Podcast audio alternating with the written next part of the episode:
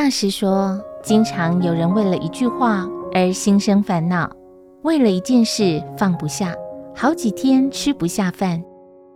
人与人之间经常因为误会而彼此相互感冒。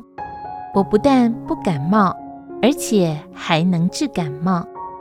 经常有人和我一席话后，便心开意解，看透事情，不再计较。